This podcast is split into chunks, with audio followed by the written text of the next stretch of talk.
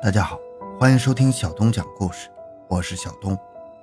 今天讲的是传说中的蒙古死亡蠕虫，找到它就能找到成吉思汗的宝藏。回到现场，寻找真相。小东讲故事系列专辑由喜马拉雅独家播出。有一种说法，黄金家族也就是成吉思汗的直系后裔。他们说，成吉思汗葬在中国境内，因为成吉思汗死在六盘山。黄金家族有规矩，肉身腐烂之前必须下葬，所以按照当时的防腐技术来推算，从六盘山往北。在肉身腐烂之前，部队绝不可能走出巴丹吉林地区，而最大的可能就是葬在了今天的巴丹吉林沙漠某个地方。蒙古秘史中说，成吉思汗死后，他的陵墓被一群神秘的生物守护了起来。这个神秘的生物后来被西方人叫做蒙古死亡蠕虫，而在蒙古语中叫做欧郭一。阔阔一翻译的话叫做血肠之虫，简称血虫。黄金家族有一位祖先叫做丹丁巴扎尔，他是一九二二年的蒙古总理。有一次他喝多了，在酒席上向西方第一次透露了血虫的故事。他当时讲嗨了，眼看着就要讲到血虫是如何为成吉思汗守灵了。就在这个时候。他被随从叫到了房外，随从一碗酒浇在他脸上，说：“这些西方人可都是所谓的探险家呀，你说这些干什么呀？”巴扎尔惊得一身冷汗呢。回到酒席上，他开始绘声绘色的跟这些探险家们说：“血虫是多么可怕，你们千万别接近它。”巴扎尔说：“我见过那条血虫，大概六十厘米长。”就像一根带鲜血的大肠，没有头，没有腿，隐藏在沙丘之中，突然探出头攻击猎物。它的头是一个血盆大口，全身有毒啊！触摸它就会立刻毙命。它生活在戈壁沙漠最荒凉的地方。这些探险家中有一个叫做安德斯，他是美国国宝级的探险家，也是电影中印第安纳琼斯的原型。安德斯从巴扎尔的话中听出了弦外之音呢。找到蒙古血虫，就能找到成吉思汗的陵墓。于是，在未来的将近十年里，他都在蒙古和中国的戈壁中不断的找寻什么。这期间发生了这样几件事儿：一，一九二二年九月，安德斯找到了一种巨型的陆地。哺乳动物的化石，后来被证实，这是迄今为止人类发现最大的陆地哺乳动物巨蜥。二，一九二三年七月，安德斯宣称，探险队找到了恐龙蛋的化石，这是人类首次发现恐龙蛋化石。三，一九二四到一九二五年间，安德斯又发现了圆角龙、灵盗龙。惠龙等全新的恐龙化石，一下子把人类对恐龙的认知拓宽了一个数量级。四，一九二六到一九二八年间，安德斯获得了大量的蒙古宝藏，似乎他已经发现了传说中的血虫，定位了成吉思汗的陵墓。但他很精明地写了一本书《远古人类的踪迹》，告诉西方世界。虽然蒙古人都坚信血虫的存在，但他认为这种生物只存在于幻想之中。五，一九二八年六月，安德斯探险队在张家口被中国当局（当时是张作霖政府）抓捕，理由是盗取蒙古宝藏。随后，当局关押探险队，收缴宝藏和化石。最后，经过交涉。当局释放了安德斯，并且归还了他发现的恐龙化石，但一切蒙古宝藏和血虫以及成吉思汗陵墓的秘密必须留在中国境内。后来，安德斯被禁止再次进入中国，但那些化石已经足够让他成为美国国宝级的探险家。他没有带出中国的那些传说和宝藏，也足够让他成为印第安纳·琼斯的原型。一九三二年，安德斯又写了一本书《新征服中亚》，书中再次介绍了血虫。书中将血虫称为蒙古死亡蠕虫，说它生活在戈壁中最干燥、最多沙的区域。从此以后，血虫成了西方探险家梦寐以求的秘密，因此大家心照不宣。找到了它，就能找到成吉思汗的陵墓，那里有无数的蒙古宝藏。两千零三年开始流传一个都市传说，说有一个德国纪录片摄制组在巴丹吉林遭到了血虫的袭击，两人死亡。事后消息被封锁。故事大概是这样的：一九九八年，美国国际探险旅游博览会上，中国唯一的获奖项目就是最美沙漠。巴丹吉林。从三十年代的安德斯到零零年代，西方人始终对神秘的蒙古、神秘的巴丹吉林充满了好奇。零三年的时候，德国电视台从中嗅到商机，派遣了一个十来人的摄制组前往巴丹吉林拍摄纪录片。导演叫弗兰克，三十九岁，会说普通话。他们在蒙古司机的带领下，试图进入沙漠中最荒凉的无人区。拜辛高勒海的南边的沙漠区域，他们要去寻找沙漠狼的踪迹。三天之后，摄制组一无所获，补给也快用完了。第四天清晨，导演安排大家把三辆车上的物资集中整理，两辆去沙漠外面购买补给，一辆继续深入沙漠。这辆吉普车上有四个人：导演弗兰克、副导演、摄影师和蒙古司机。蒙古司机知道南面有一个海子，那里有淡水，有狼。下午的时候，他们赶到了湖边，怪事开始不断发生。首先，沙漠里竟然下起了雨。随后，他们又发现湖边有三头狼的骸骨。蒙古司机一看就说：“不妙啊，狼非常狡猾呀！他们如果遇到袭击，绝不可能三头死在一起。”自己还没听说过沙漠有什么动物能一次杀死三头狼，除非是有猎人。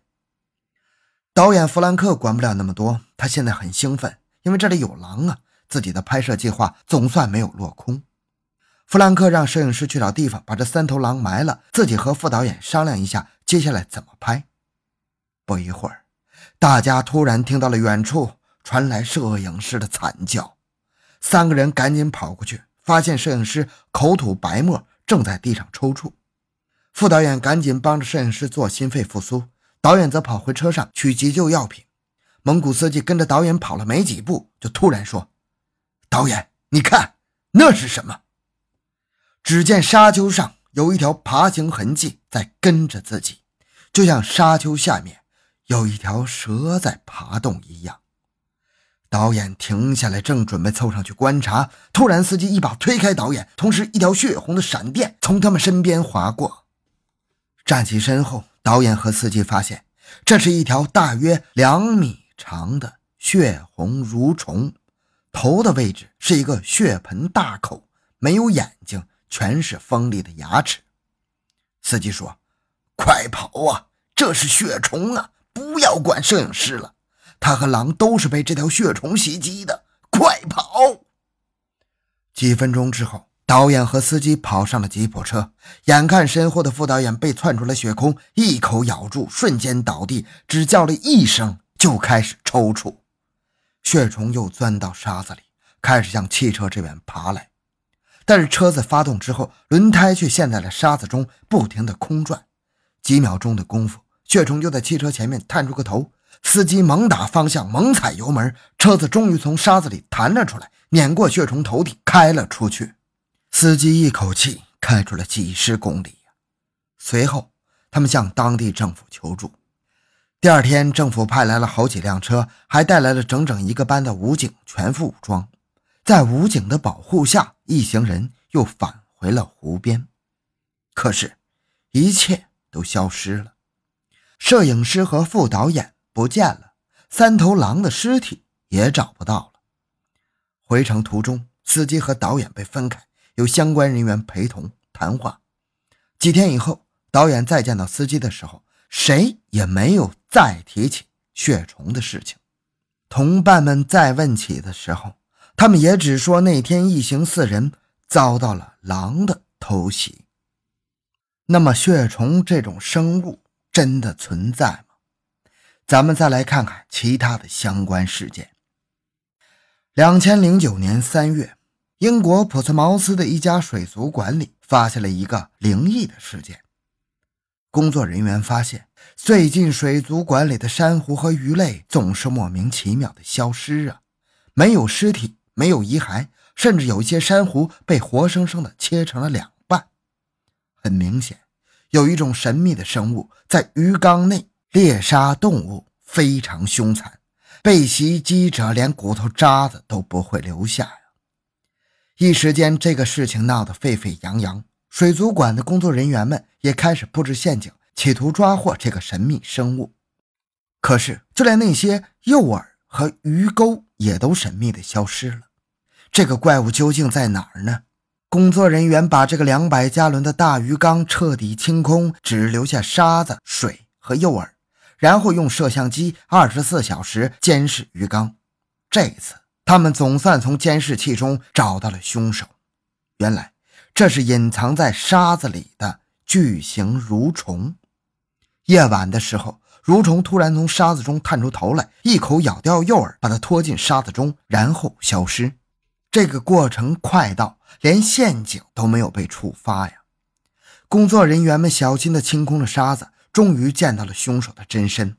原来沙子里隐藏着三条一点二米长的巨型蠕虫。科学家赶到之后，冷静地说：“这是博比特虫，学名叫做拟林林沙蝉，海床上最神秘的生物之一。鱼缸里的这三条博比特虫是从沙子中被带来的。带来的时候，可能只是一条几厘米大小的幼虫。”后来，幼虫被外力断成了三节，这三节又分别长成了三条巨型蠕虫。目前，世界上发现最大的博比特虫长达三米，深深地扎在沙子中，对海床上的动物实施突然袭击，一击毙命，然后将猎物拖进沙子中彻底消失。其实，早在1788年，这种神秘的生物就被传奇生物学家帕拉斯命名了。而帕拉斯命名米林林沙蝉的故事，竟然又和蒙古血虫有关。那咱们再来说说这个帕拉斯的故事。一七六七年，这就回到了两百多年前了。俄罗斯帝国如日中天，帝国女王从普鲁士招来一个微生物学家帕拉斯。女王交给帕拉斯一个任务：去中亚，去阿尔泰。去贝加尔湖考察俄罗斯帝国的情况，同时女王也秘密安排他潜入蒙古、潜入大清寻找血虫。公开的资料显示，帕拉斯探险队在今天的俄罗斯中部、中亚、西伯利亚、贝加尔湖地区一共探索了六年。回到圣彼得堡之后，帕拉斯写了《穿越俄罗斯帝国各省纪实》这本书，涉猎极广，从矿物到地理，从植物。到动物，从土著人种到宗教神话，一一囊括。但是帕拉斯并没有找到血虫，他只是带回了血虫的故事。